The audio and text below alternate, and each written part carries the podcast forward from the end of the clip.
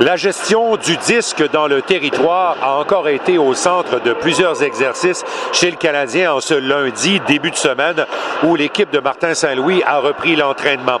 Fait à noter, David Savard a été gardé à la clinique pour subir des traitements.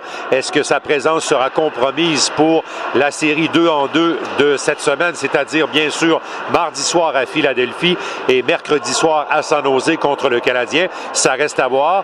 Parlant de blessés, Raphaël Harvey Pinard a été pour une première fois impliqué dans tous les exercices avec ses coéquipiers, incluant bien sûr le contact physique le long des rampes. Les gardiens de but avaient été conviés à un exercice spécial puisque lors des derniers matchs, dans des remontées que certains adversaires ont tenté de faire, il y a eu de l'obstruction aux gardiens. Alors Éric Raymond a gardé Jake Allen, Samuel Montembeau et Caden Primo pour un exercice sur la glace auxiliaire avec deux mannequins qu'utilise le Canadien pour se placer devant les gardiens et travailler sur les tirs voilés.